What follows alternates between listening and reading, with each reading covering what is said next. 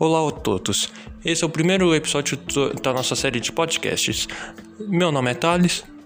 E o meu nome é Alpaca. Hoje, nesse episódio nós, nós falaremos sobre um paradoxo muito, muito discutido. Que é o paradoxo do bebê Hitler. E esse paradoxo funciona exatamente assim. Imagine que neste exato momento você tem uma máquina do tempo e pode voltar para a época e hora, minuto, dia, segundo, ano que você quiser. Agora, você decide ir para a época em que Hitler ainda é um bebê e matar ele, justamente porque assim o quarto o, ter, digo, o terceiro Reich não vai se desenvolver e assim ele não vai matar tanta gente quanto ele matou, não vai ter o Holocausto e não vai ter a Segunda Guerra Mundial. Ok, então você vai lá, volta no tempo e mata o bebê Hitler. Só que se Hitler morreu, então o, te o terceiro Reich não vai ter se desenvolvido, não vai ter tido o Holocausto e não vai ter tido a Segunda Guerra Mundial. Então por que você voltou no tempo? Aí que começa o paradoxo. Aí, aí a, a nossa teoria é a seguinte, que existe a nossa teoria. Eu vou cortar essa parte. É. Ou talvez a gente poste tudo, tá? É, aí vem a nossa teoria do VTR.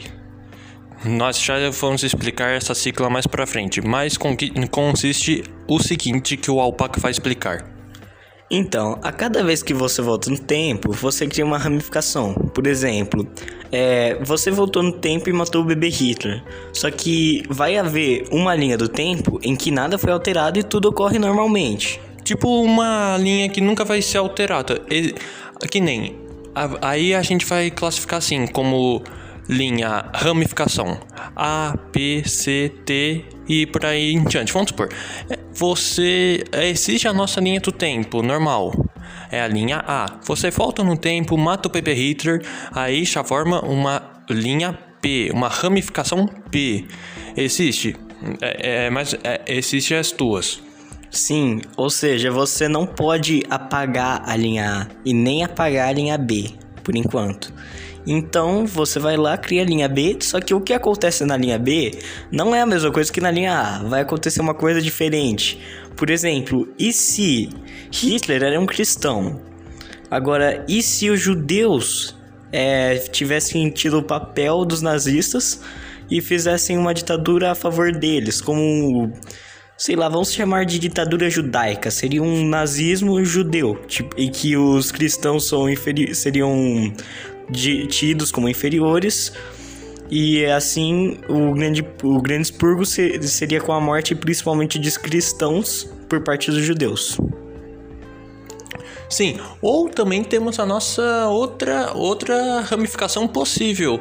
Vamos supor, Tá bom, não existe o nazismo, mas existe o comunismo. Aí o comunismo se espalha muito mais rápido na Europa, tipo, adiantando uma guerra fria.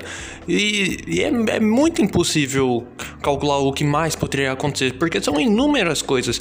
Mas até agora, essas são as duas principais coisas que poderiam acontecer. Ou então poderia até acontecer de alguém não Hitler, mas outra pessoa, como talvez Heinrich Himmler, que foi muito importante no Terceiro Reich, eu sei que esse nome é difícil, então vamos chamar ele só de Himmler, se a gente citar ele outra, em outro momento. Ou tem outra pessoa que às vezes nem foi nem é conhecida por é, hoje em dia por nós, às vezes essa pessoa agiu de forma similar. Por exemplo, a pessoa teve o mesmo papel que Hitler, só lembramos de outro nome. E a história se desenvolveu do mesmo jeito. É, tipo a, tipo, a ideia do nazismo aconteceria, mas não na, mas talvez não na Alemanha, não com Hitler, em outro país, outra pessoa. Entende? A ideia, a ideia poderia existir em qualquer lugar. Ou até mesmo na Alemanha, com apenas outra pessoa. Às vezes seria a mesma coisa no mesmo país e com outra pessoa, mas nada impede de o nazismo também ter se desenvolvido talvez na Inglaterra. E aí teria uma Segunda Guerra Mundial, sim. Aí depois vem aquela coisa: quem iria ganhar a Segunda Guerra Mundial? Será que seriam esses novos nazistas? Será que seriam os, os aliados de novo? Será que seriam os soviéticos sozinhos que iriam ganhar a guerra? E aí isso já decidiria o futuro. Iria ter uma Guerra Fria depois? Porque, por exemplo, iria sobre algum lado restante para batalhar contra o outro, ou, um, ou apenas um deles iria reinar sozinho? Talvez a gente nem teria uma guerra fria ou uma corrida espacial. Que, que nem o Alpaca chegou ao ponto que eu queria falar. Talvez chegaríamos à Lua até mesmo que nem hoje, hoje em dia, na nossa ramificação atual, na nossa ramificação A, a gente foi para a Lua e a gente vai querer chegar em Marte. Mas tem nessas, nessas outras ramificações, nessas outras variáveis, a gente chegaria à Lua? A gente chegaria em outros planetas ainda mais distantes? Ou a gente ficaria ainda re, nesse mundo retrocesso? Nesse mundo retrocedido? Aí são várias questões. Esse mundo retrocedido que o Thales quis dizer seria meio que no ano de 2020 teríamos a mesma tecnologia que a gente tinha no ano de 80 ou até 60. E aí também existia aquela coisa, às vezes os próprios nazistas que teriam acontecido pela por uma pessoa parecida a Hitler poderiam ter ganho. E aí os nazistas também tinham uma política de tipo, se eu não posso ter mais soldados que o meu inimigo, eu devo ter, eu preciso de soldados melhores do que os dos meus inimigos. As mesma coisa com aviões, por isso eles eram tão avançados. Ou seja, ter, será que hoje teremos um mundo até tecnologicamente mais avançado? Pode, é, como o Thales próprio disse, são infinitas possibilidades. E aí que começa uma coisa. Vamos supor que você volte no tempo e aconteça isso. Milhões de ramificações podem existir.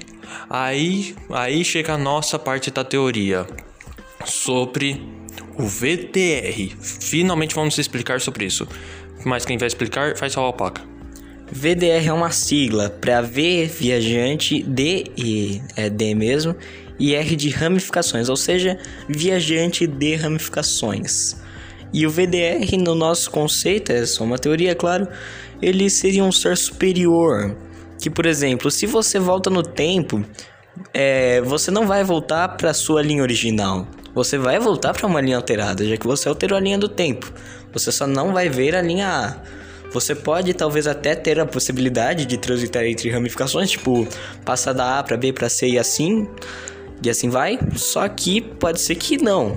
Não sabemos como a viagem no tempo funciona, já que a gente nunca testou antes. Então o que resta é especular enquanto a gente não chegou nesse futuro distante. Mas então, se você vê que você fez uma uma grande banana, uma grande marmelada com a história do mundo e com toda a realidade que vivemos, e aí você encontre um mundo extremamente é muito pior do que o de hoje, aí você vai querer consertar. E aí a cada vez que você volta tentando consertar, você vai é, piorando isso. Você vai criando mais ramificações e outras ramificações, e aí isso vai acabar com a linha do tempo. Ó, eu só quero falar uma coisa que não precisa ser necessariamente a, a sua marmelata. Viu? É, não precisa ser necessariamente, tipo, matar Hitler. Mas pode ser, tipo, qualquer coisa. Pode. Qualquer coisa que você fizer em um tempo que não é o seu, pode acabar com o mundo. É, você, vamos supor, uma pecata, uma Paris, vamos supor, você aparece na Alemanha, mas já volta pro seu tempo atual. Vamos supor, você aparece e desaparece. Tudo bem, para você tudo bem, você se teletransportou. Mas e uma pessoa em 1900, vamos supor, 1930, vendo isso, fala: "Mano, pode ser Deus que apareceu e desapareceu. Só a sua simples presença em um tempo que não é o seu próprio, você pode ser chamado de Deus. Podem, você pode ter criado religiões, é, sistemas políticos só pela sua simples existência, uma pecata fora do lugar, uma, uma troca feita. Por isso, por isso, se você tiver, você mesmo, você que tiver uma, uma tecnologia de voltar no tempo, não falte no tempo. Uma simples moeda pode acabar com países e construir sistemas políticos. Ou reverso, qualquer coisa. Nunca volte no tempo. Por mais que a história seja trágica, ruim, triste, ela tinha que ser assim. Porque uma vírgula fora do lugar pode causar guerras. Sim, é, é assim como a gente pode aprender simplesmente em gramática. Não tem nem que estudar ciência e física quântica para saber dessas coisas. Não que a gente estudou, é claro. Mas então. E- exemplo. Cocô, está chovendo. está chovendo. Cocô. Pra não falar uma palavra mais pesada. está chovendo. Vírgula. Cocô. É diferente. Nunca esqueça de uma vírgula. É por aí. Aí é por isso, nunca volte no tempo. Não é legal. Aí a gente também pode resolver esse paradoxo com outra coisa. Que é do jeito mais fraco de se responder um paradoxo. Que é dizendo. Justamente por isso, viagem no tempo é impossível. E a física jamais permitiria isso. Sim, as nossas leis físicas determinam isso. Mas que nem eu peço desculpas que a gente esqueceu de falar sobre o VTR, o viajante de ramificações. Que seria. É que vamos supor, imagine que toda a nossa existência seja um shopping. O VTR é o segurança do shopping. Vamos supor, você faz uma marmelada e você acaba criando muitas ramificações, muitas linhas do tempo, isso aquilo. Aí, aí perde um pouco a graça, porque aí aparece, porque aí aparece o VTR e arruma tudo. Tipo, ele pode faltar um tempo, ele pode impedir de você de fazer alguma coisa, isso aquilo, ou ele pode voltar tudo, respinar a fita desde do início que você tava lá atrás pensando em querer matar o Pepe Hitler. Aí ele pode falar, voltar e falar, não faça isso. E aí fica a, aí fica a parte meio sem graça, tipo, ah, tem um cara que resolve tudo. Mas a parte, mas é, é mais legal a gente pensar que tipo, que você poderia criar ramificações para essa grande árvore que é a nossa existência. Aí também acontece que, tipo, o VDR, assim como o Thales falou, ele poderia até tirar a máquina do tempo da sua mão. Aí, tipo, é, vocês vão dizer que, ah, é um jeito chato de falar um paradoxo, que é só tacar um cara que resolve tudo, dá pra resolver qualquer coisa assim. Se você queimar a mão, você chama teu pai pra ligar o fogão, pra você queimar seu bombril depois. Sabe? Isso não fez nenhum sentido, alpaca. Isso não. Bom, que Ué, bombril é palha de aço. Vaca para- come palha. para Será de- que palha é comestível? Então, se a gente tiver dente de aço, comer palha de aço não deve ser tão ruim, né?